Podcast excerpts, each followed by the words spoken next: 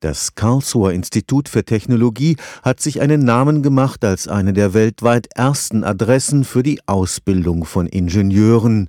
Entsprechend groß ist der Zulauf von Studierenden aus aller Welt.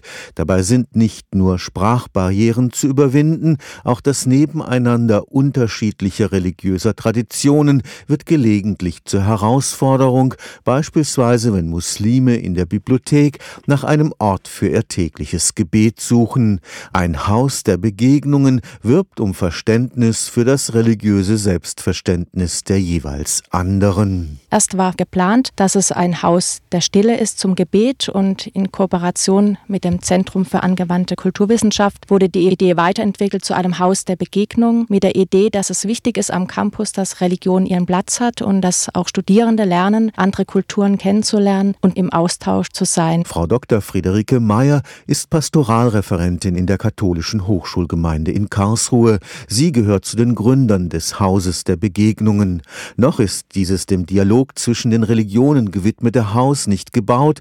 Mit wechselnden Räumlichkeiten funktioniert es dennoch bereits auf dem Campus, denn die wachsende Zahl praktizierender Muslime rückt auch für die christlichen Hochschulgemeinden die Glaubensfrage in ein ganz neues Licht wir sehen uns als Hochschulgemeinden auf jeden Fall darin herausgefordert, dass andere sehr viel sichtbarer ihren Glauben leben, als wir das tun. Das geht damit los, dass sich eben praktizierende Muslime zu den Gebetszeiten am Tag auch mal zurückziehen und sagen, jetzt sind diese Minuten wichtig und da muss kurz mal die Vorlesung unterbrochen werden. Andreas Gutmann ist Pfarrer der evangelischen Hochschulgemeinde.